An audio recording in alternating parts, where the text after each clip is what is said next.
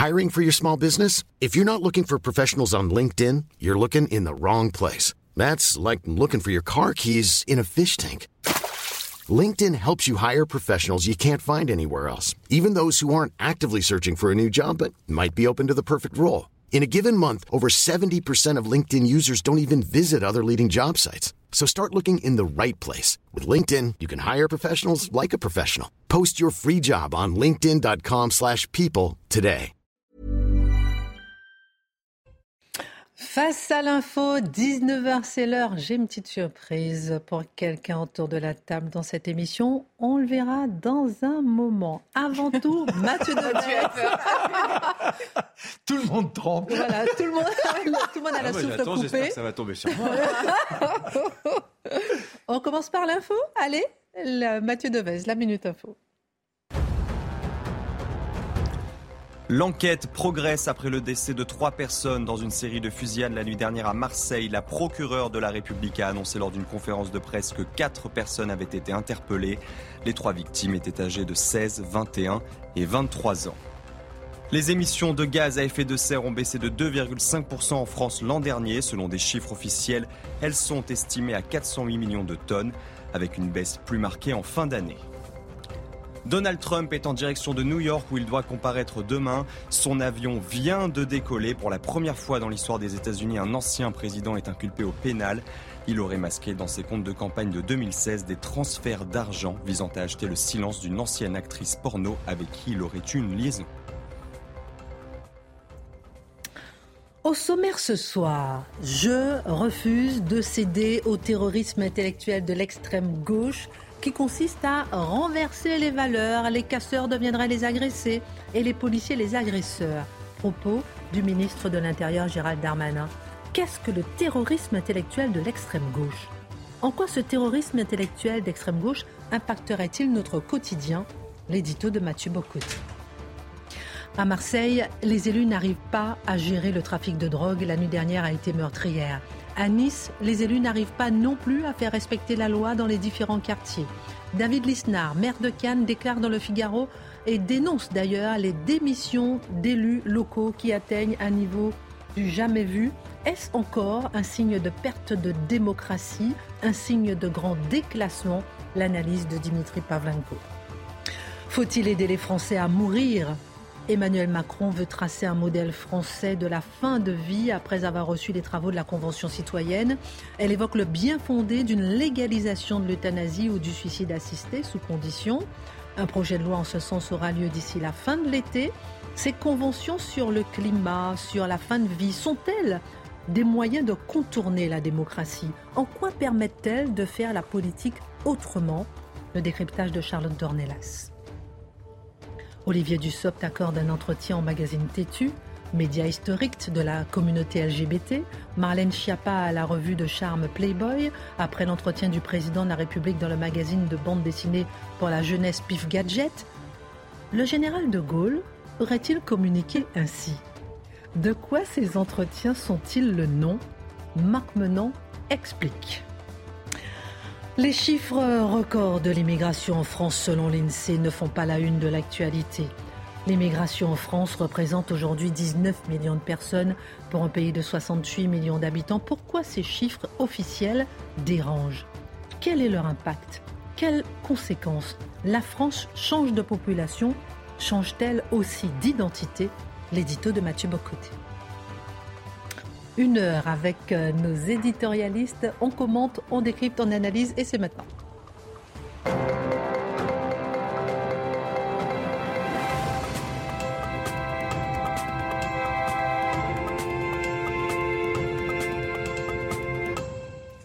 Ravi de vous retrouver, euh, les amis. Qu'est-ce que vous a fait rire dans mon sommaire comme ça? Le général de Gaulle nu euh, dans Playboy, c'est. Le général de Gaulle nu dans Playboy. Ah, vous avez vu? Oui, j'ai imaginé un instant. Yvonne, apportez-moi Pif Gadget Non, mais Pif Gadget, il n'y a pas de son hein, dans Pif Gadget. Il y a toujours un son Marc Menon.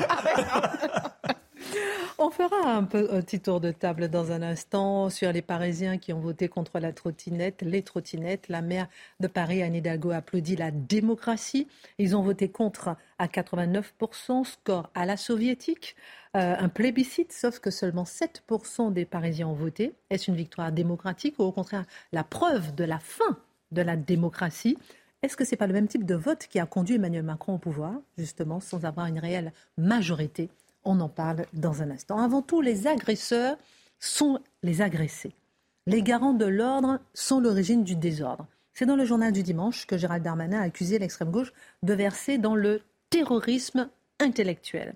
Il visait avec ce terme, Mathieu Bocoté, ceux qui soutiennent les violences antipolicières ou qui se montrent complaisants avec elles. En quoi ce terme de terrorisme intellectuel peut-il impacter notre vie quotidienne?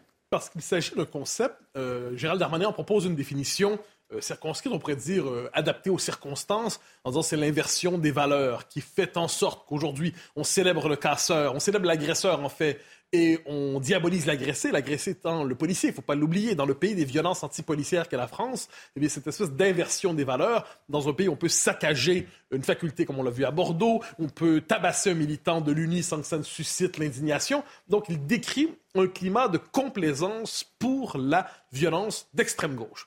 Et c'est un bon usage, je crois, de ce concept.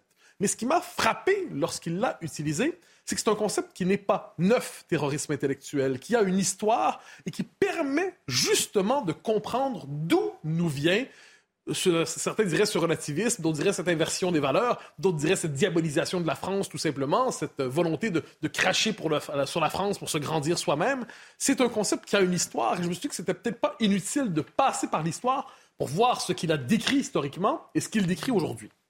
Alors, si on veut trouver le point d'origine de ce concept, il nous vient de Jean Sevilla. Jean Sevilla, qui est un journaliste, un historien, qui a écrit en 2000 un livre qui a pour titre, vous le devinez, Le terrorisme intellectuel.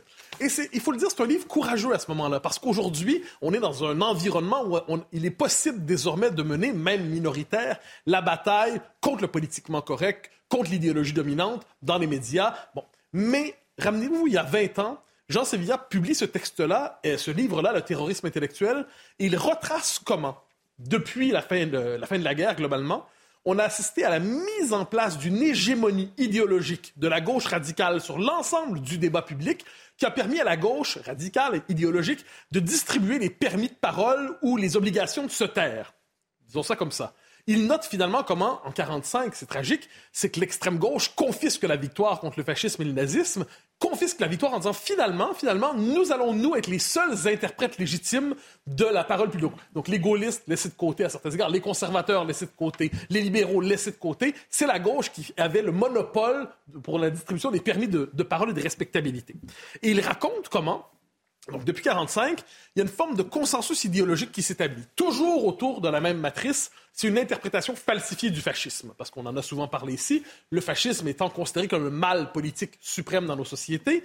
Si vous parvenez à coller cette étiquette-là à quelqu'un, ou si vous parvenez, si vous parvenez à faire en sorte que chacun ait peur de se faire coller cette étiquette, s'il va contre la gauche idéologique, s'il va contre l'idéologie dominante du moment, si vous avez le contrôle sur cette étiquette, puis aujourd'hui on dirait racisme, on dirait les différentes phobies, j'y reviendrai, si vous avez le contrôle de l'étiquette du mal absolu, vous êtes capable d'exercer une véritable terreur, justement, terrorisme, terreur, dans la vie des idées, dans la vie médiatique. Et ce que nous racontait donc Sévilla là-dedans, c'était l'histoire d'une hégémonie idéologique Ensuite, le contenu de l'hégémonie a changé avec les années. Auparavant, il fallait faire des, euh, des devant le communisme. Ensuite, aujourd'hui, c'est devant l'idéologie de la diversité.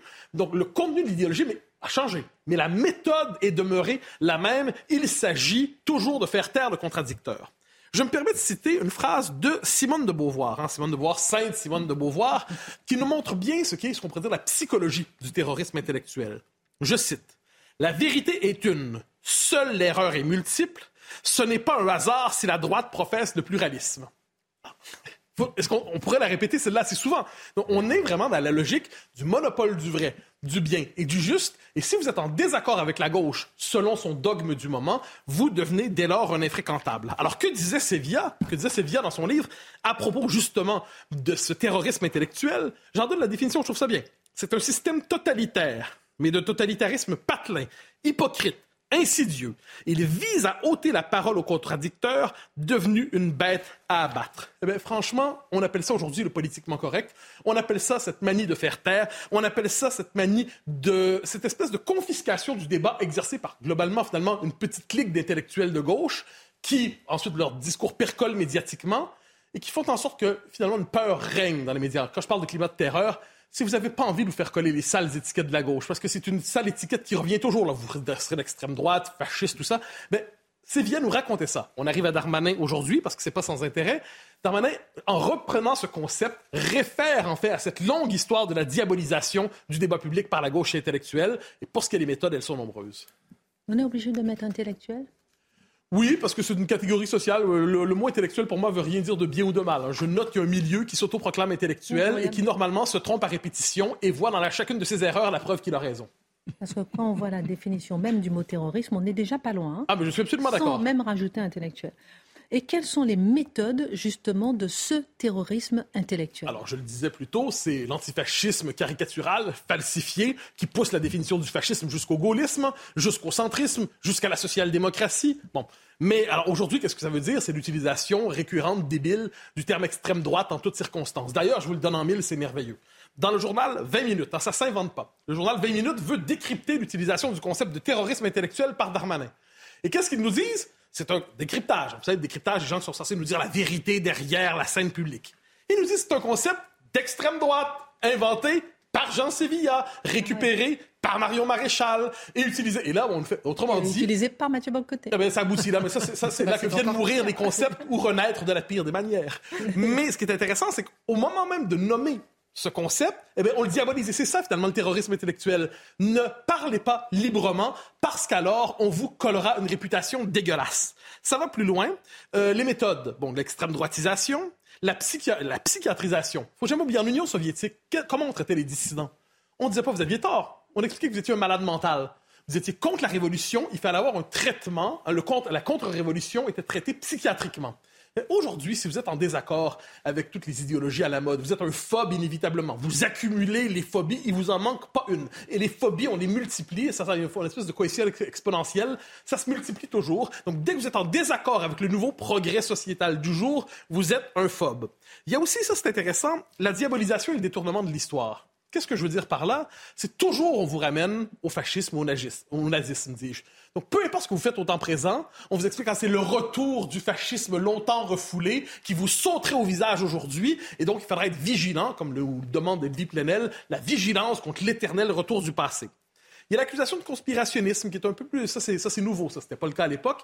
Donc, dès que vous nommez une entreprise politique ou idéologique qui consiste à faire taire des gens, vous nommez un processus historique, par exemple, de changement de population en France ou ailleurs, on vous dira Ah ah, vous êtes dans le conspirationnisme. Si vous doutiez à certains moments de certaines mesures COVID, rappelez-vous, pendant la crise de la COVID, on a même trouvé le moyen de réinventer l'extrême droite à la sauce critique des mesures sanitaires. Il fallait y penser quand même, mais ils y ont Les méthodes, il y a aussi la dimension juridique. Hein. Il suffit de dire un mot de trop pour se retrouver devant la 17e chambre. Il y a toujours une association qui est disponible d'une manière ou de l'autre pour porter plainte contre vous. Donc, c'est le contrôle juridique de la liberté d'expression. Il y a aussi le contrôle, euh, la violence. La violence. Quand on a une attaque contre une librairie, quand on a une attaque contre un parti de droite dit populiste ou conservatrice, est-ce qu'on en fait la première page dans les journaux? Non, on n'en fait pas la première page dans les journaux. Quand les milices d'extrême gauche se jettent pour faire taire quelqu'un, on n'en parle pas. Ça participe à ce climat de terrorisme intellectuel. Il y a aussi la complicité des médias. Ça, je pense que c'est fondamental. les médias ont toujours la, même méthode. Hein. Ils vont parler d'un homme politique ou d'un intellectuel. Ils vont dire Monsieur X ou Monsieur Z, par exemple, condamné à trois reprises pour euh, trouver le, propos de la condamnation qui relevait, relevait du procès politique. Qu'est-ce qui se joue à travers ça? C'est une manière de créer un climat ou si vous risquez un propos vaguement dissident, on vous le fera payer économiquement, socialement, vous risquez de ne plus pouvoir travailler, ou alors vous serez condamné à la marge de telle manière qu'à jamais, ça c'est la pire des choses, on pourra parler de vous, mais jamais vous donner la parole. Donc les méthodes du terrorisme intellectuel, c'est ce qu'on pourrait appeler des méthodes de l'inquisition réinventée, de l'ostracisme nouveau genre, des méthodes en fait de bannissement public. Revenons à Gérald Darmanin.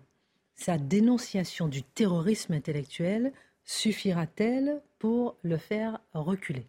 Non. Alors, il est bien de le nommer. Pour une fois, on n'est pas dans la dénonciation des casseurs, on n'est pas dans la dénonciation des violences. Gérald Darmanin a le courage de nommer, dans les circonstances, qui est l'auteur de ces, ces violences, qui est l'auteur de ces, violences à répétition, donc dit d'extrême gauche ou d'ultra gauche. Très bien. Mais j'aimerais dire, courage, euh, camarade Darmanin, encore un effort pour être véritablement réactionnaire. Et de, de quelle manière? Eh bien, il doit se demander désormais quels sont les lieux institutionnels, dans l'université souvent, dans l'école aussi, dans les médias, qui justement légitiment ce terrorisme intellectuel, le pratique au quotidien. Ces lieux où finalement il y a une petite terreur qui ne dit pas son nom qui règne, qui fait en sorte que si vous tenez des propos pro-policiers, vous ne ferez jamais carrière à l'université en sociologie, en sciences politiques et ainsi de suite. Si dans les médias, dans le service public, vous, vous considérez finalement que les braves, ce ne sont pas qu'une collection de miliciens malveillants au service du pouvoir, mais des gens qui font leur travail dans le cadre du maintien de l'ordre aujourd'hui, eh non, vous ne ferez pas carrière dans le service public. Vous, je peux multiplier les exemples. Donc, il y a un espace pour réussir à faire vraiment combattre le terrorisme intellectuel, pour reprendre la formule de Darmanin, ce qu'il faudrait, c'est condamner ceux qui le légitiment, ceux qui le théorisent, ceux qui le pratiquent au quotidien et qui créent cet environnement. Ça implique de poser la question de l'école, qui est souvent un lieu d'endoctrinement, quoi qu'on en dise, et ça implique finalement, finalement, de rompre avec le principal héritage de cette gauche radicale, de cette gauche idéologique, c'est cette manie de toujours extrême droitiser tout ce qui passe. Le jour où la droite n'aura plus peur de se faire extrême droitiser, le jour où avant de dire quelque chose, elle ne se demandera pas est-ce que ça fait le jeu du Rassemblement national, le jour où avant de poser une action, elles ne se demanderont pas mais qu'est-ce qu'on va dire de nous si on dit ça, alors là, la contre-attaque contre le terrorisme intellectuel sera véritablement engagée. Jean Darmanin a été euh, critiqué justement après ce terme et euh, par Manuel Bompard notamment qui dit qu'il fait le jeu de l'extrême droite évidemment. Ah. Et, euh, ça, c'est l'argument du siècle. Et puis, à noter, vous avez parlé de la Brave, à noter aussi, par exemple, qu'il y a deux pétitions pour la Brave M, contre la Brave M. La pétition contre la Brave M est très relayée et la pétition pour garder, maintenir la Brave M est cachée, dissimulée. On n'ose pas en parler on, si, on la met en avant, euh, on est critiqué. C'est quand même assez stupéfiant aussi. je vous prends cinq secondes pour faire référer au texte dont on parlait la semaine dernière, Olivier Vial du CERU, vous savez, le centre d'études qui s'intéresse aux radicalités. Un texte passionnant, l'offensive anti-police légitimée par des universitaires. Donc, on voit comment le discours anti-police, dans ce cas de plus radical, de plus violent, est légitimé par des universitaires bien en chair, hein, des, universitaires euh, reconnus et respectables à ce qu'on dit. Eh dans l'université même, dans ce pouvoir clérical nouveau, on a ça. Ça mérite d'être lu. C'est sur Atlantico, ça vient d'être publié. L'offensive anti-police légitimée par des universitaires. Merci euh, Mathieu Bocoté. Dimitri, dans le journal Le Figaro, le maire de Cannes et président de l'Association des maires de France, David Lisnard, tire la sonnette d'alarme. Les démissions d'élus locaux atteignent un niveau jamais vu, explique-t-il. Les maires, les adjoints, les élus municipaux euh, qui rendent leur écharpe se comptent par milliers. Alors que sait-on, Dimitri, de cette grande démission des maires et quelles en sont les causes? Alors David Lisnard, c'est que le dernier en date à s'en alarmer parce qu'en fait ça fait des années que la crise des maires couvre. Il y a eu des tas d'enquêtes du CEVIPOF notamment qui travaille pour l'Association des maires de France chaque année qui montraient comme ça une espèce d'érosion de, euh, la motivation des maires. Et en fait, la démission, c'est le stade ultime du découragement. C'est quand vous vous dites, euh, finalement, vaut mieux que je passe la main, quelqu'un ferait mieux que moi. C'est quand même, dans la, je pense, dans la tête d'un maire, quand il prend cette décision de démission, quand c'est pour d'autres raisons que l'âge ou l'incapacité à, poursuivre sa fonction, c'est quand, même, c'est quand même quelque chose de, dur. Vous avez été élu, vous avez été choisi par vos administrés, vous aimez les gens, c'est pour ça que vous faites, euh, vous avez voulu cette fonction-là et vous y renoncez. Donc la Gazette des communes, donc, qui est un journal qui est très lu euh, dans la fonction publique territoriale, c'est ce qu'on appelle dans la presse professionnelle, avait livré un premier état des lieux assez inquiétant. Mais David Lisnard, bah, c'est le président de l'Association des maires de France, c'est l'étoile montante de la droite, donc sa voix porte.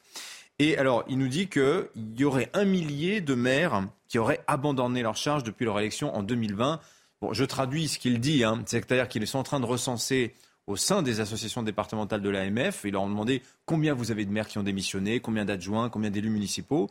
Et voilà les chiffres qui, donnent sur un cinquième, 238 maires. Donc si vous multipliez par 5, c'est simple, vous avez plus de 1000, peut-être 1500 maires qui depuis 2000, de 2020, pardon, depuis les dernières élections municipales, euh, ont rendu leur tablier sur, sur 34 955 communes en France. Ça, vous avez 3% des maires qui, en l'espace de 3 ans, ont rendu leur tablier, ont rendu leur écharpe. c'est presque autant de démissions. trois ans. Hein. Ouais. Et c'est presque autant que lors du dernier mandat, 2014-2020, dernier mandat municipal, hein, mm. où il y avait eu de l'ordre de 1000 à 1500 maires.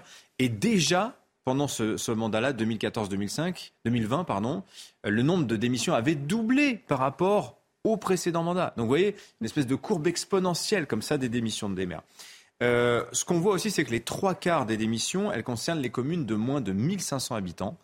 Euh, bon, en même temps, c'est pas tout à fait surprenant parce que les toutes petites communes, les moins de 500 habitants notamment, c'est la moitié des communes de France, hein, c'est 17 000. Euh, bon, voilà, elles sont les plus nombreuses.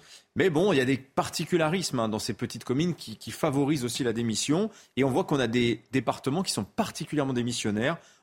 Isère, Côte d'Or, l'Eure, la Haute-Garonne, l'Oise. Je peux vous citer aussi la Loire-Atlantique, le Morbihan, l'Allier, la Mayenne, la Somme, Dordogne, la Gironde. En substance, les, les, coins de France où les maires démissionnent peu, c'est le centre, un grand centre l'Est de la France, mais partout ailleurs, vous avez comme ça des départements où vraiment les situations sont parfois critiques. Crise des maires, n'oublions pas la crise des vocations aussi des conseillers municipaux. Les conseillers municipaux sont des gens importants, ils sont moins en vue que le maire, mais si vous voulez, ils sont les députés des habitants de la commune. Ils sont leurs représentants et vous avez 500 000 conseillers municipaux en France. Dans les petites communes, bah, c'est de plus en plus compliqué d'en trouver 10 pour aller siéger au conseil municipal et faire vivre euh, la commune. Et en extrapolant les chiffres de l'AMF, on arrive au chiffre de 15 à 20 000 conseillers municipaux qui ont abandonné depuis 2020. Donc vous voyez, la crise, elle est aussi euh, chez ces serviteurs plus discrets de l'action municipale. Beaucoup de questions se posent derrière tout ça, la crise de la démocratie, enfin en tout cas. La crise civique, oui. Voilà. Quelles sont les causes? Pourquoi ils jettent l'éponge? Alors là, on va, les experts vont dire c'est multifactoriel, donc il y a plusieurs causes. je vous en ai trouvé souvent, Souvent, hein, oui. alors, exemple tiré de la presse quotidienne régionale ce week-end. Euh, le maire de Feldkirch, donc c'est en Alsace, Pierre Salt, il s'appelle cet homme, il a annoncé sa démission à ses administrés vendredi soir. Euh, il est maire depuis 2016. Il avait pris la succession du maire de la commune qui, avait, euh, qui était trop vieux. Et voilà, donc cet homme, Pierre Sals, il a atteint 70 ans cette année. Il avait dit, moi, à 70 ans, j'arrête. Voilà. Donc ça, si vous voulez, c'est le motif de démission le plus fréquent, l'âge. En fait, et généralement, c'est autour de la soixantaine. Et oui, parce que les maires, bah, c'est comme les médecins. Hein. c'est rarement, euh, rarement des, hommes ou des femmes de 30-35 ans, souvent des gens qui sont assez avancés dans la vie, qui ont de l'expérience et qui ont envie de rendre peut-être aussi ce qu'ils, ont reçu. Voilà. Et alors, parfois, la succession, on va la trouver dans la famille. Vous prenez à Orange, par exemple, fin 2021. Donc, Jacques Bompard, qui était maire d'Orange depuis 26 ans. Alors, il a été frappé d'inéligibilité. C'est son fils, Yann Bompard, qui a été élue. Sophie Joissin à Aix après la succession de Marise Joissin, sa mère, etc. Deuxième cause de démission, ça, ça la plus intéressante, c'est l'inexpérience. C'est-à-dire que vous avez beaucoup de, maires qui ont pris un mandat municipal, qui ont été élus en 2020, alors qu'en fait, ils n'avaient jamais eu aucune expérience du conseil municipal. Et ils ont réalisé ce que, ce que c'est d'être maire une fois qu'ils étaient assis dans le fauteuil du maire. Et la première découverte que l'on fait, c'est que le maire, qui est-il? Eh ben, c'est celui vers lequel on s'en tourne dès qu'on a un problème, et surtout dans les milieux ruraux. Le maire, souvent, bah, il est pompier, il est policier, il est agent de la circulation, de la voirie, il est un peu assistante sociale, il va réparer la tondeuse, il va rechercher le chien qui s'est perdu, il va faire la circulation quand il y a eu euh, un tracteur, par exemple, qui a crevé au milieu de la chaussée, ce genre de choses. C'est le factotum, c'est le prestataire de service. Et vous savez, les gens, aujourd'hui, dans une logique très consumériste, eh ben, ils sont très exigeants. Hein. Ils ont la démarche du consommateur à l'égard de celui bah, qui ne compte pas ses heures pour eux. David Lisnard, par exemple, dans le Figaro, il témoigne que deux à trois fois par semaine en moyenne, euh, son téléphone sonne entre 1h et 4h du matin. Est-ce que c'est normal? Est-ce que mm. un matinalier, moi par exemple, c'est mes horaires de, réveil, mais moi je suis payé pour ça, hein, et je travaille pas jusqu'à 21h, 22h. Enfin, si remarque si quand je viens vous voir. mais bon, je fais la sieste l'après-midi. Je suis pas sûr que David Lisnard ait le temps. De... Et imaginez la joie. Le de maire Madame... est payé aussi. Imaginez la joie. Oh, mais alors, on va en parler de combien il est payé. Imaginez la joie de Madame Lisnard aussi, hein, qui subit les réveils de, de son, de son mari.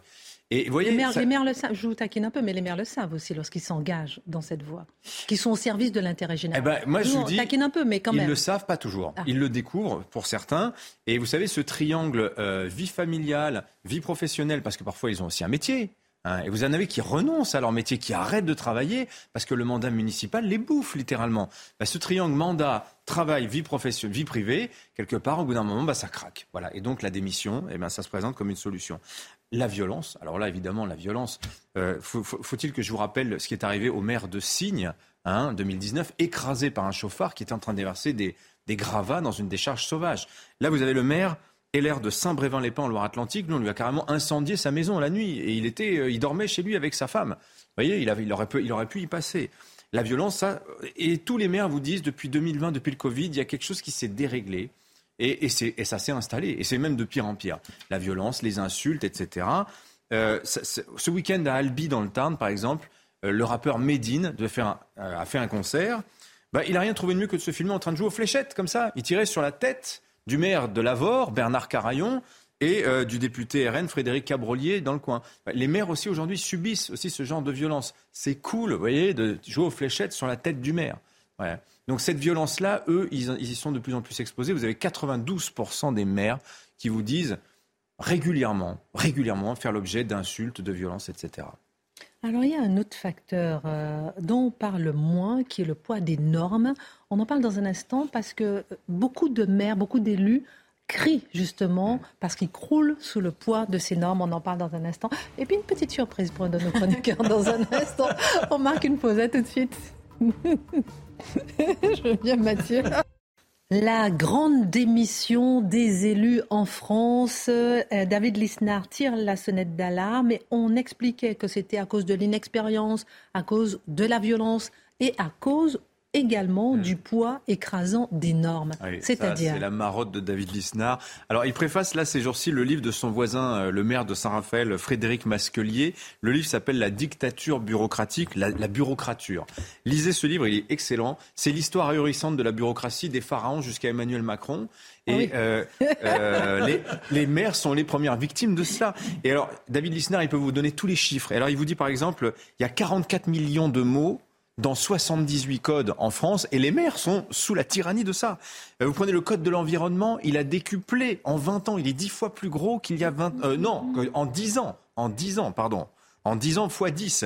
Le code des collectivités territoriales, lui, il a triplé de volume en 20 ans. Le code de l'urbanisme, il est passé de 600 à 3600 pages en l'espace de 40 ans. Non mais qui peut prétendre encore connaître la loi mmh. En fait, c'est ça la question aujourd'hui. Alors je ne vais pas vous citer euh, Montesquieu, mais vous voyez, euh, les lois inutiles affaiblissent les lois nécessaires. C'est exactement ça aujourd'hui. Et euh, le protocole de réouverture des écoles après le Covid, c'était 60 pages mmh. pour ouvrir des écoles. Non mais c'est n'importe quoi. Et, et, donc, et en plus dans la loi aujourd'hui, vous avez des interprétations qui vont s'opposer les unes aux autres. Donc le maire, il est au milieu de tout ça, il devient complètement fou. Et ce qui est, alors il y a les normes, et puis il y a aussi la dépossession. Vous savez, c'est le grand truc de Christophe Guilluy. Et alors, prenez la loi NOTRe de 2015. La loi NOTRe, c'est la nouvelle organisation territoriale de la République qui a été vendue telle qu'elle. Je vous lis la loi. Hein.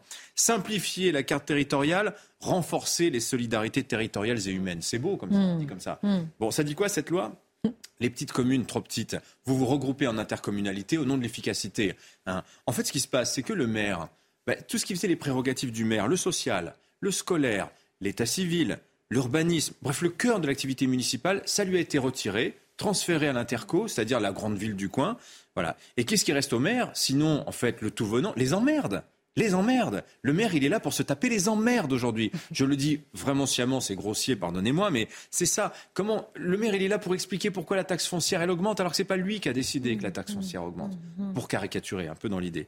Donc vous voyez, euh, on comprend que dans ces conditions, certains maires aujourd'hui jettent l'éponge parce qu'ils n'en peuvent plus, euh, alors que paradoxalement, tous les, les sondages le disent depuis 20 ans, la confiance des Français envers les maires ne cesse de se maintenir à des niveaux élevés. 7 Français sur 10 disent aujourd'hui qu'il est l'élu envers lequel ils ont le plus confiance. Merci beaucoup pour votre regard, euh, Dimitri, sur la grande démission des maires. Dans un instant, on parlera des chiffres records de l'immigration. Euh, nous sommes 19 euh, millions d'étrangers en France. L'immigration représente 19 millions de personnes en France pour un pays de 68 millions d'habitants. On en parle dans un instant. On parlera avec vous de la une de, de, Playboy par Marlène Chapa. vous aimez bien la une? Pardon? Vous nous direz tout à l'heure, mais vous aimez bien la une? J'ai aimé des unes de, Playboy. je serai plus lecteur aujourd'hui, non, je crois On parlera d'Olivier Dussopt qui, est, qui fait un, accorde un entretien au magazine Tétu du président Happy Gadget et Marlène Chapa à Playboy. C'est une jolie photo, mais vous allez nous en dire ce que vous en pensez euh, dans un instant. Avant tout, la Convention citoyenne sur la fin de vie vient de rendre un rapport en faveur de l'euthanasie et du suicide assisté. Ce principe de la Convention citoyenne, Charlotte Dornelas, déjà utilisé sur le climat, est appelé à de nouveau être pratiqué. En quoi ces conventions permettent-elles de faire ou pas la politique autrement? Alors l'idée, c'est, euh, vous savez, euh, l'idée est née après euh, cette affaire de grand débat. Donc il y a eu les gilets jaunes, les cahiers de doléances, le grand débat avec tous les sujets possibles et imaginables. Alors il ne faut pas être trop regardant sur les sujets qui ont été abordés et dans les cahiers de doléances et au moment du grand débat, puisqu'on est ressorti une convention citoyenne sur le climat. Je, rappelle quand même que les Gilets jaunes, c'est parti sur une, une taxe, précisément faite au nom de l'écologie en l'occurrence mais on finit avec une convention citoyenne sur le climat, abracadabra. Euh, donc c'est le seul sujet en l'occurrence qui avait été retenu. Mais l'idée, et là Emmanuel Macron nous l'a dit, c'est amené à s'élargir sur d'autres sujets de société. Et ce qui est intéressant, c'est de voir comment ça fonctionne, comment c'est mis en place, comment c'est encadré et qu'est-ce qui en ressort, qu'est-ce qui est utilisé dans ces conventions citoyennes à la fin. Alors on va se pencher sur celle de la fin de vie, puisque c'est celle qui, euh, qui a fait parler le président de la République aujourd'hui. Alors il y a quatre choses que j'ai retenues pour comprendre un peu comment ça fonctionne. Un, la manière dont les gens sont choisis. Ils sont tirés au sort. En l'occurrence, là, le mandat a été donné à Harris Interactive, qui a appelé les gens sur liste téléphonique comme ils font pour des sondages. Et le comité de gouvernance euh, de, de, de, cette convention pardon, a retenu six critères représentatifs. Alors, qui sont le sexe, l'âge, le territoire habité, la région d'origine, le niveau de diplôme et la catégorie socio-professionnelle. On parle là de la question de la fin de vie. Donc, on dit rassembler des citoyens qui sont représentatifs de tous les autres citoyens. Moi, je ne vois pas de citoyens sur ces critères-là, en fait. Je vois des individus qui sont censés être déterminés par leur région d'origine, le lieu où ils habitent. Alors, ça, peut être vrai, par exemple, sur la répartition de la 5G sur le territoire, à la limite, parce que là, euh, en, l'occurrence, c'est très disparate sur le territoire. Sur la question philosophique, médicale, sociologique, tout ce que vous voulez de la question de la fin de vie, les critères me semblent originaux, on va dire. Euh, ensuite, on a l'organisation. Ils sont 185. Hein? Et ils sont 185 à la fin. Ensuite, on a l'organisation. Alors, vous avez neuf sessions de rencontres de trois jours qui sont toutes bordées et organisées par un comité de gouvernance qui est lui choisi euh, par le, par le CESE qui organise euh, ce, cette convention. Alors, il y a une question préalable que j'ai jugée assez tordue, hein, vous me pardonnerez le mot, mais je, vous donne la question préalable à laquelle les, citoyens donc appelés étaient censés répondre. Le cadre de l'accompagnement de la fin de vie est-il adapté aux différentes situations rencontrées ou d'éventuels changements devraient-ils être introduits? Pourquoi est-ce que je dis qu'elle est tordue? C'est que la réponse est forcément non. N'importe quel cadre législatif est forcément inadapté aux, je cite, différentes situations rencontrées, c'est-à-dire du cas particulier. La loi n'est jamais pensée d'abord pour des cas particuliers. Donc c'est vrai, sur absolument toutes les lois, elles sont forcément inadaptées potentiellement à des cas particuliers. Et par ailleurs, là, vous répondez forcément oui, mais oui à quoi À quel changement Vous ne savez pas trop. Quand des citoyens qui participaient à cette convention ont demandé au tout début que la question soit précisée, cela leur a été refusé. Ah oui. Important de le noter. Par ailleurs, plusieurs ont demandé au, fil de, Il y a eu un, peu un désaccord, on va dire, un désaccord qui a été euh, finalement digéré entre une partie des citoyens qui participaient à cette convention, qui ont demandé à être renseignés, par exemple, sur les soins palliatifs, à aller faire des visites. Ils ont fini par les organiser eux-mêmes, par petits groupes, pour aller voir comment ça se passait, parce que découvrant complètement le sujet avec les multiples experts qui sont intervenus, ils ont posé des questions qui n'étaient pas forcément celles qu'on attendait.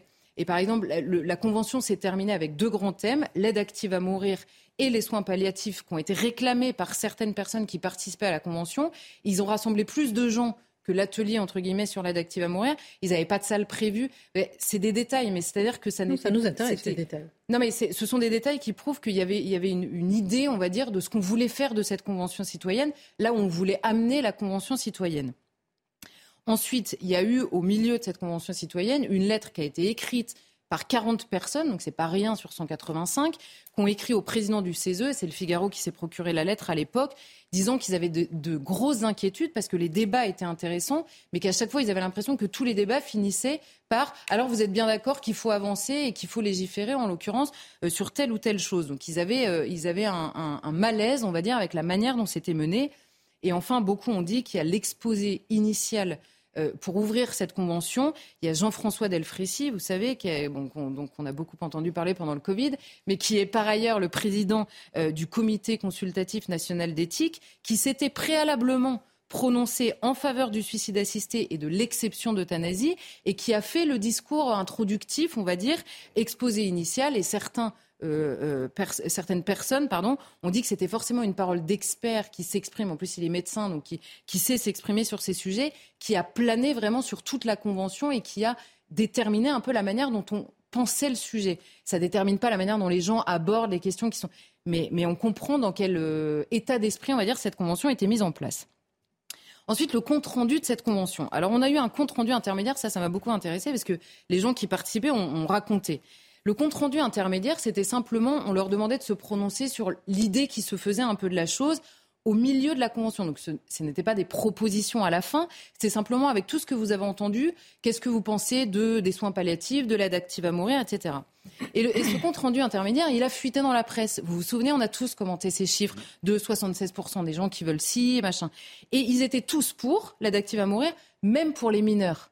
C'est ça qui avait fait parler énormément. Et alors là, il y a une participante qui dit, j'ai pris euh, son, exemple, elle dit ça a été très dur pour nous d'entendre dans les médias que les citoyens avaient tranché sur l'aide active à mourir alors que les travaux n'étaient pas terminés. Donc c'est pareil, ce sont des questions intermédiaires qui génèrent un communiqué du, du CESE qui finit par fuiter dans la presse et ce sont des chiffres que tout le monde commente comme si c'était l'aboutissement de cette convention. Par ailleurs, je vous disais, les soins palliatifs ont, pris beaucoup de place dans cette convention. Il n'y avait rien dans le document intermédiaire du CESE. Donc forcément, médiatiquement, on a le document et on commente les chiffres qu'on nous donne, qui, qui, pour nous sont l'état des lieux. Et ensuite, les suites. Euh, les suites, bah, ce sont les annonces euh, d'Emmanuel Macron ce matin. Un projet de loi d'ici l'été 2023 euh, pour l'aide active à mourir et un plan décennal national de la prise en charge de la douleur et des soins palliatifs. Ils ont réussi, les participants, je veux dire, à imposer au moins ce sujet-là, en plus du premier.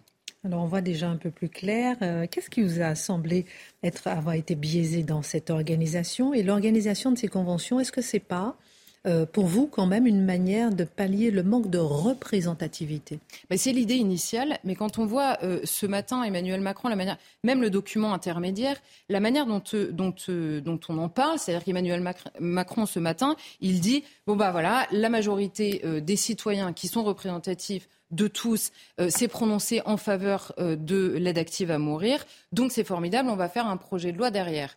Alors, euh, Emmanuel Macron s'était déjà exprimé en septembre dernier, disant qu'il avait dit à Lynn Renault, souvenez-vous, c'est une bonne chose, donc on va le faire. Donc déjà, le président s'engage. Le CESE, le président du CESE qui organise cette convention, s'était engagé en faveur de cette loi aussi légalisant euh, l'euthanasie.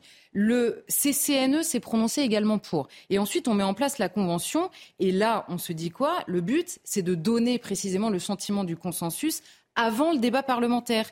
Si bien que si vous avez des parlementaires qui décident de s'opposer à la loi, ils auront l'opinion contre eux, c'est-à-dire l'opinion générée par cette convention citoyenne. Donc le biais réside dans le fait que les choses ne sont pas faites euh, dans le bon ordre, on va dire. Ensuite, le dernier mot, certes, reviendra au gouvernement et au Parlement. Mais eux pourront se prévaloir désormais des recommandations qui ont l'apparence de l'expression d'une légitimité populaire directe. C'est-à-dire qu'en fait, vous avez l'avantage de, euh, du référendum sans ses inconvénients, de l'apparence du référendum mhm. sans ses inconvénients, puisque mhm. tout est bordé, ce qui n'est pas forcément le cas dans un référendum, puisque le débat est plus large. On avait connu ça avec le grand débat, je vous disais, la Convention citoyenne et sur la PMA. C'était très intéressant, la PMA pour toutes, souvenez-vous, l'histoire Emmanuel Macron, au moment des élections, dit je légaliserai sur la PMA pour toutes s'il y a consensus. Il organise les états généraux de la bioéthique. Jean-François Delfrécy sort des états généraux de la bioéthique et dit il n'y a pas de consensus dans le pays. Donc là arrive le récit selon lequel c'était une promesse de campagne d'Emmanuel Macron. Et donc à partir de maintenant, on va se baser sur l'avis du CCNE.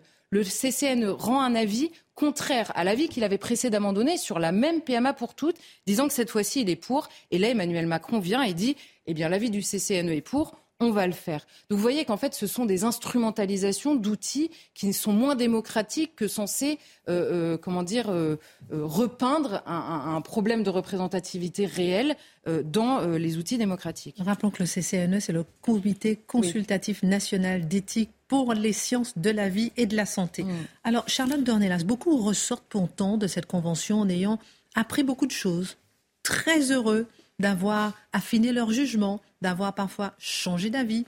Ce sont des retours positifs quand même, ça, Oui, parce que les débats, en effet, tous disent on a appris beaucoup de choses, on a parfois affiné sur certains sujets, parce qu'ils ont entendu un nombre d'experts incroyable, ils ont parfois découvert le sujet, les méandres d'un sujet extrêmement compliqué. Les débats sont intéressants. Maintenant, ce qu'on va en retenir, c'est que la majorité des citoyens piochés au hasard et représentatifs sont pour les débats. On va, euh, on va pas s'y attarder. Et il faudra bien du courage, d'abord à des parlementaires, pour questionner un projet de loi qui est déjà associé dans la bouche du président de la République au bien, à l'humanité. C'est un projet euh, enfin, il, ne dit pas humaniste justement, il dit que c'est une question d'humanité. Quand vous êtes de l'autre côté, vous dites bon bah ok, bon bah moi je choisis quoi? Je suis inhumaine, c'est quoi le sujet? Bon, euh, qui est associé à la liberté, à la dignité et au progrès. Déjà c'est compliqué, mais si en plus vous ajoutez à ça l'avis de l'opinion qui est déjà tranché par cette convention citoyenne, c'est compliqué.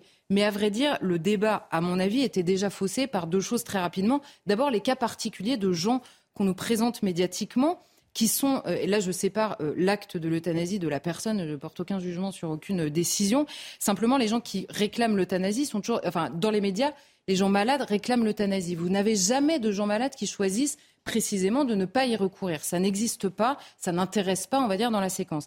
La deuxième chose, c'est qu'on nous parle de liberté individuelle sur ce sujet avec les mots de dignité et d'humanité. Qui pense au malade en fin de vie qui est en train de regarder et qui associe le fait de demander euh, de demander l'euthanasie à la dignité, à l'humanité. Qui pense à ce que lui ressent au moment d'entendre ces débats-là Et par ailleurs, évidemment, toutes les questions économiques que ça pourrait poser, le rapport aux soignants entre le médecin et son patient, la liberté ou l'abandon à la souffrance, les limites possibles et ce qui se fait à l'étranger. Tout ça, ça occulté par le résultat de la Convention citoyenne censée clore le débat. Le budget de la Convention citoyenne sur la fin de vie s'inscrit dans l'enveloppe budgétaire annuelle de 4,2 millions dédiés à la participation citoyenne au CESE, Conseil économique et social. Et puis, je vais rajouter aussi que l'autre des médecins s'est empressé de dire qu'il était favorable à tout processus favorisant euh, l'euthanasie. Bon, merci beaucoup pour votre éclairage, Charlotte Dornelas. Olivier Dussopt accorde un entretien à Tétu, le magazine très connu historique de la communauté LGBT. Marlène Schiappa à la revue Charme Playboy. Et euh, après l'entretien du président euh, de la République dans le magazine de bande dessinée pour la jeunesse, Pif Gadget. Une question, Marc. Le général de Gaulle aurait-il fait ça? Ah, le général de Gaulle. C'est par lui que tout commence. C'est-à-dire qu'avant le général de Gaulle, on ne parlait pas directement au public. Il est rare d'avoir, euh, il n'y avait même jamais une interview qui était accordée. Il y avait les allocutions Le général de Gaulle, déjà, il innove au début de son septennat avec les conférences de presse. Alors, il est là, euh, on va se souvenir, 70 ans, est un dictateur. Bon, euh, ça marque les esprits. Et on a le sentiment, quand on voit le résultat des élections, ou disons la légende, que le général de Gaulle a toujours été plébiscité. Sauf que, en 1965, pour sa première campagne présidentielle, il a deux adversaires principaux, à savoir François Mitterrand et Jean Le Canuet, dit Dent Blanche, parce qu'il avait un énorme sourire sur les affiches.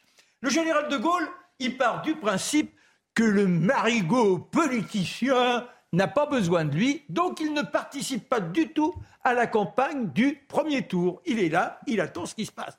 Et là, le résultat, c'est qu'il n'a que 45% des voix, Mitterrand 32%. Il est effondré. Il se dit mais c'est pas possible. Quelle ingratitude les Français. Ils ne font pas, ils ne tiennent pas compte de tout ce que je leur ai offert. Il envisage de démissionner. N'oubliez pas qu'on a à cette époque un ministre de l'information qui s'appelle Alain Perfit qui dit mais mon général, il faut surtout pas, il faut réagir, il faut trouver un moyen. Et c'est comme ça que l'on crée l'interview présidentielle avec le général de Gaulle et face à lui un homme qui a une rhétorique formidable, mais qui est quand même plutôt un courtisan. Il s'appelle Michel Droit.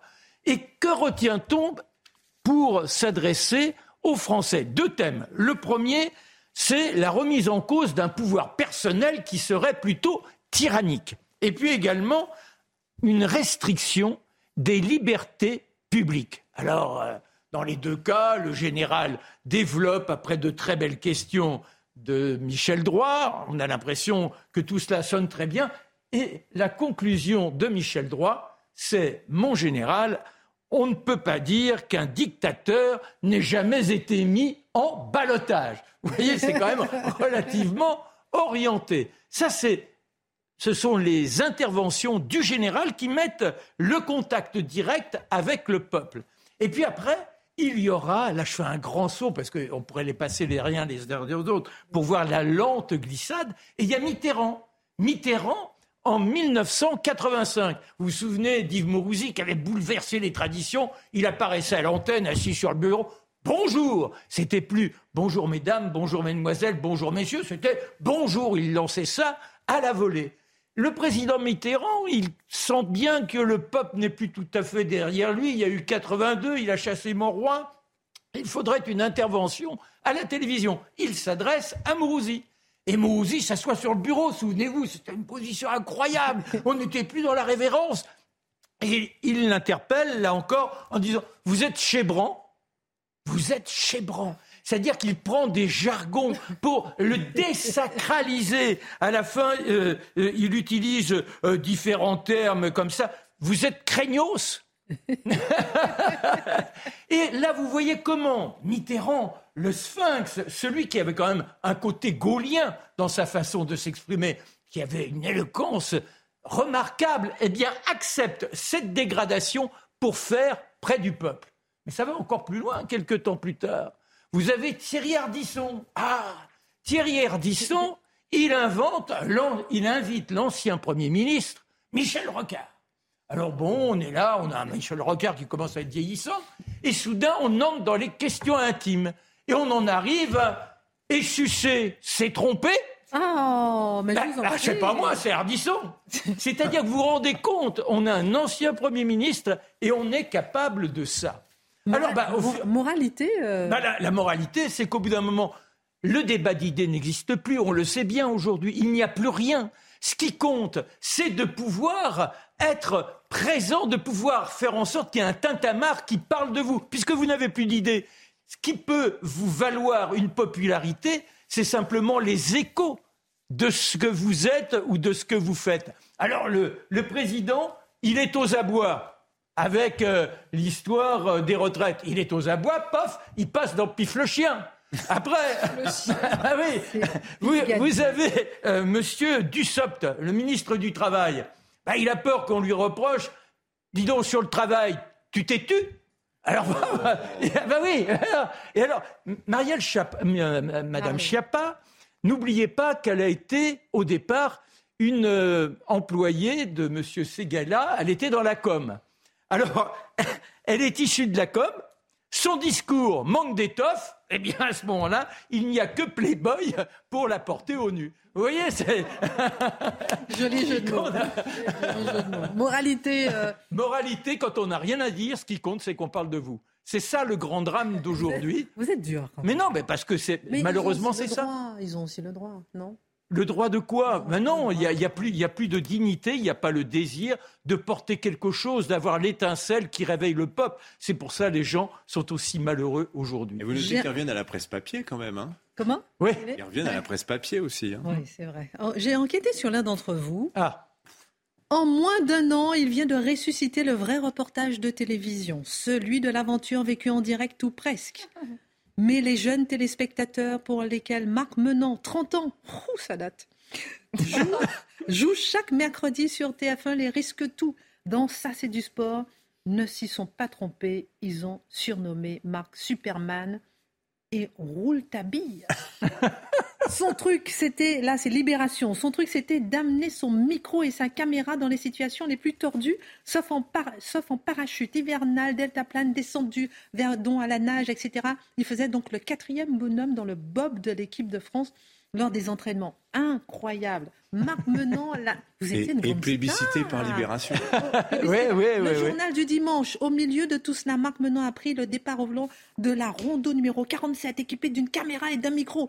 C'est la course vécue de l'intérieur, du jamais vu, du jamais entendu. Les impressions à vif. Vous avez innové, Marc Menant. Pendant deux ans, chaque semaine, il essaie de, pour les. Là, je suis avec Télérama, même Télérama. Mmh. Oh là là, on m'a jamais fait un article sympa, moi. Euh, pendant deux ans, chaque semaine, il essaie euh, les sports d'évasion qu'il présente, Delta plane, saut en parachute. C'est incroyable, quand même. Bah oui. Vous avez inventé le commentaire en action. Oui, j'ai découvert ça, moi. Oui, oui. Et puis après, euh, Nicolas Hulot a pris ma succession quand j'ai démissionné. Ah, Mais c'était les grands frissons parce que je partais du principe que si les gamins ils étaient dans un téléviseur le, le mercredi, fallait les réveiller, leur donner l'envie de quitter le canapé pour aller vivre grand. En tout cas, merci à votre. Merci à vous. qui m'a donné. J'ai enquêté sur vous. Alors, un tour de table. Vous n'avez plus droit à la parole, Marc, maintenant, vous êtes trop parlé. Juste un mot, peut-être deux. Dimitri et Charlotte. Après, Jonel. Les Parisiens ont voté contre les trottinettes. Je veux avoir votre regard sur ce sujet.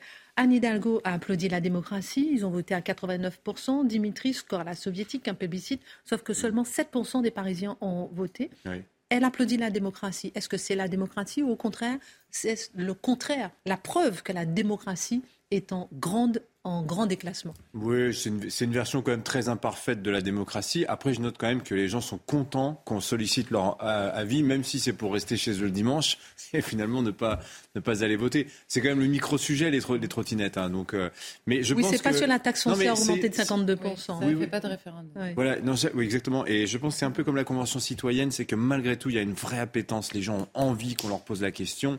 Oui, mais 100 000 personnes seulement qui sont allées, je ne suis pas d'accord avec vous. Là. Mais en fait, euh, si, si, si, si. Moi, je pense que les gens, malgré tout, sont contents qu'on leur pose la question, même si c'est pour ne pas y répondre. Alors, Charlotte, un mot Mais ce qui est, qu'on parle d'immigration. C'est qu'en sortant, elle nous dit, elle applaudit la démocratie en rajoutant des pièces sur, en effet, un, vote qui n'a pas été plébiscité, en tout cas par le nombre de gens. Mais qu'elle publie ses notes de frais si elle veut respecter mais c'est vrai que c'est assez représentatif d'ailleurs de ce qui se passe ailleurs. Hein, elle est passée de 1,5 à 7. De la présidentielle. De la mais en fait, oui, vous disiez. Elle est passée de 1,5 à 7. Ah oui, Quelle démonstration de démocratie Alors, merci en tout cas. Un autre, on aurait, on aurait tellement aimé avoir plus de temps pour parler de tous ces sujets. Il y a tellement d'actualités. En tout cas, un dernier mot quand même sur l'immigration. On ne peut pas arrêter cette émission sans parler de ce sujet parce qu'il ne fait pas du tout la une de l'actualité. 19 millions de personnes sur une population de 68 millions. Euh, que signifie cette bascule démographique? Faut-il y voir un drame, Mathieu Bocoté, ou une évolution inévitable de l'histoire En clair, change-t-on d'identité en France avec cette immigration? Centrale. Ce qui est fascinant, c'est que pendant des années, on nous expliquait que ça n'avait pas lieu.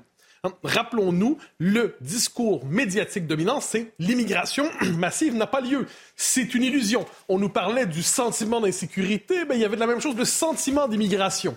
Elle n'avait pas lieu. Le changement démographique n'avait pas lieu. Et là, à un moment donné, on se rend compte qu'il est difficile de nier la réalité. Donc, on passe, et ça, il faut revenir là-dessus, l'abolition du principe de non-contradiction par le parti immigrationniste. On nous explique que l'immigration massive n'a pas lieu, mais on nous explique qu'elle a été à ce point massive qu'aujourd'hui la France ne sera plus jamais ce qu'elle a été auparavant. Donc, elle a eu lieu finalement. Ensuite, la France qu'elle a été auparavant. On nous explique que la France qui a été auparavant n'existait pas. La France a toujours été en évolution et n'a jamais eu d'identité stable. Mais au même moment, on nous explique que la France a tellement changé qu'elle ne sera plus ce qu'elle n'a jamais été. Une étape de plus dans le raisonnement. On nous, et ça c'est mon préféré, j'y reviens souvent parce que c'est essentiel. On nous dit la, la submersion migratoire n'est pas possible. Pourquoi? Parce que pour qu'il y ait une submersion migratoire, en gros devenir minoritaire chez soi, c'est que ça présupposerait qu'il y a un peuple historique, un peuple d'accueil. Mais si vous décrétez l'inexistence de ce peuple, dès lors il ne peut plus disparaître. C'est formidable, parce que comme je disais, si vous n'existez pas, Christine, vous ne risquez pas de mourir. Et eh bon, eh bien, dès lors, si le peuple français n'existe pas, pourquoi risquerait-il la disparition? Donc là, on accumule ces contradictions un peu débiles, soyons honnêtes. Et là, ça craque, ça craque finalement. Parce qu'on a une réalité simple. Quand on est obligé de constater qu'on a à peu près le tiers du pays globalement, puis ça va augmenter, euh, et non seulement d'origine immigration, mais surtout dans un contexte où l'assimilation ne fonctionne plus. À la rigueur, on pourrait faire le décompte des gens qui sont d'origine de l'immigration. Si l'assimilation fonctionne, mais on en vient à perdre la trace parce que l'immigré apprend à dire nous avec le pays qui l'accueille. Mais si l'assimilation ne fonctionne pas d'un côté et si l'immigration continue de manière massive de l'autre côté, vous créez les conditions d'une fracture massive. Alors là, une question est toute simple. Si un peuple change de pays, euh, si, un peuple, si, un pays change de peuple, dis, dis change-t-il d'identité? Pour moi, c'est une question de base. je donne toujours le même exemple parce qu'il me semble important. Si vous peuplez le Danemark de Suédois, est-ce que c'est encore le Danemark ou c'est la Suède? Si vous peuplez euh, l'Ukraine de Russes, et c'est encore l'Ukraine ou la Russie? Ou l'Afrique de Chinois. L'Afrique de Chinois, exemple. Multiplier les exemples ou le Québec de Canadiens, ce serait le pire. Bon. Alors, alors, si, alors, si on peuple la France, d'un autre peuple ou d'autres peuples. Est-ce que c'est encore la France? Normalement, normalement, ce serait une évidence de dire quand un peuple change, quand un pays change de peuple, il change d'identité. Eh bien, ça, aujourd'hui, on le nie. Mais comment on parvient à nier cela? Parce qu'en ces matières, nous sommes devant un jeu de rhétorique permanent. Parce qu'on peut le constater, euh, je veux dire, sans le regretter. Non, le regret, l'enthousiasme, je laisse ça aux uns aux autres, je me contente de décrire. Euh, déjà, déjà faire le pari de dire que 2 plus 2 égale 4, c'est difficile dans le système idéologique qui est le nôtre. Hmm. Alors, qu'est-ce qu'on voit? Le truc, c'est le suivant. Vous détachez la notion d'identité de la notion de peuple. Vous expliquez que la notion d'identité française, désormais aujourd'hui, n'a rien à voir avec le peuple français. Qu'est-ce que c'est l'identité française? C'est un territoire désincarné et des valeurs universelles désincarnées elles aussi. Donc, quelle que soit la population qui habite le territoire nommé France, nous dirons qu'il s'agit du peuple français. Et pour ce qui est des valeurs que l'on prête à la France, on expliquera au même moment que ce sont des valeurs universelles qui sont présentes partout dans le monde. Donc si vous cherchez à nommer le peuple français, il n'apparaît plus, il n'existe plus. On l'a aboli théoriquement, on l'a aboli conceptuellement, on l'a aboli euh, par la rhétorique. Le réel continue d'exister néanmoins. À la rigueur, qu'est-ce qu'il y aura? Il y aura les valeurs universelles et le système social, les retraites. Alors ça, c'est particulier. Donc, on dira quelles sont les seules traditions françaises, les vraies. C'est l'accueil immodéré de toutes les vagues d'immigration et c'est un système social qui tangue vers le socialisme. Ça, ce serait la vraie identité française. Mais la culture, la langue, les racines chrétiennes, la longue histoire de la laïcité, l'identité, la continuité historique d'un peuple enraciné en sa terre depuis 1500 ans, ça, ça n'existe plus.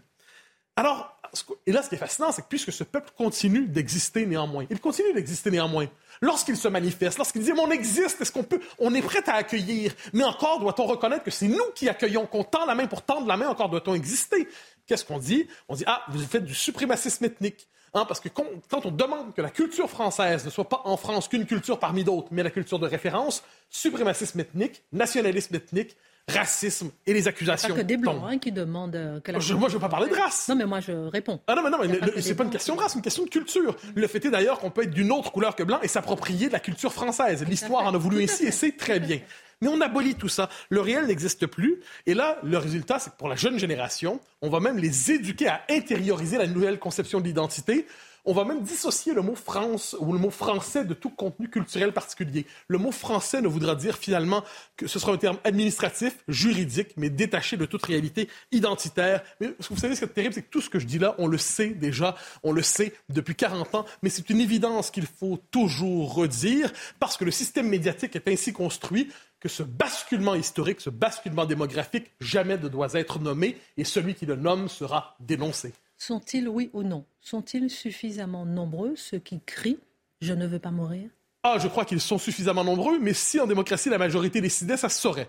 Euh, je crois que les minorités radicales ou idéologiques qui pilotent le débat public ont décidé depuis longtemps de voir dans ce cri de détresse un cri déformé d'horreur qu'il faut faire taire. Et c'est là qu'on commence à rééduquer les malpensants.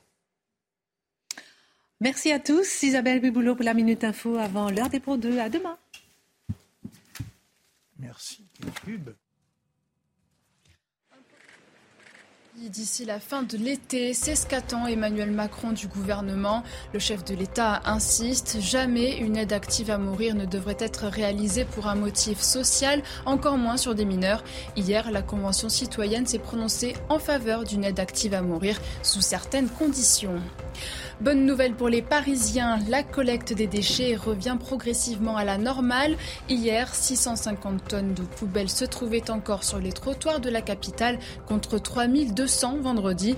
La CGT a levé le mouvement de grève des éboueurs mercredi, faute d'un nombre de grévistes suffisant après trois semaines de mobilisation contre la réforme des retraites. Donald Trump se prépare à comparaître devant la justice pénale. Un convoi a quitté sa résidence en Floride, direction New York.